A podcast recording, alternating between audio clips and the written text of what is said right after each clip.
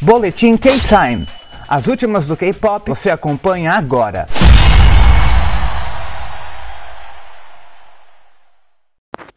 E aí, K-Time! Luke Baldinho aqui para mais um boletim e hoje eu quero falar do Aespa, que vai se tornar, nesse próximo sábado, dia 23 de abril, o primeiro grupo feminino da história do K-pop a pisar no palco principal do Coachella.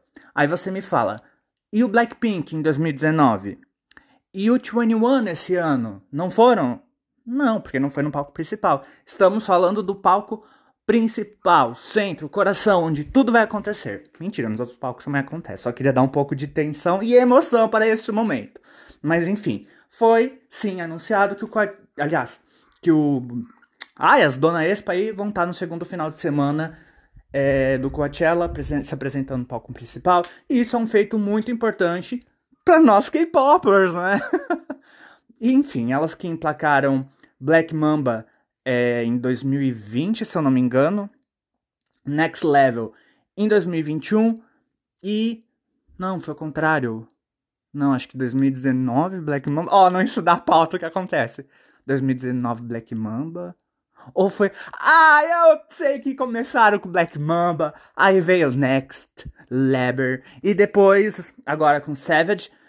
Então é bombando. Agora, não foi bem agora, foi um pouco antes, mas a gente não estuda a pauta, a gente quer fazer de cabeça, aí acaba nisso, né? Mas enfim, vai ser desse jeito. Se não gostou, vai lá em.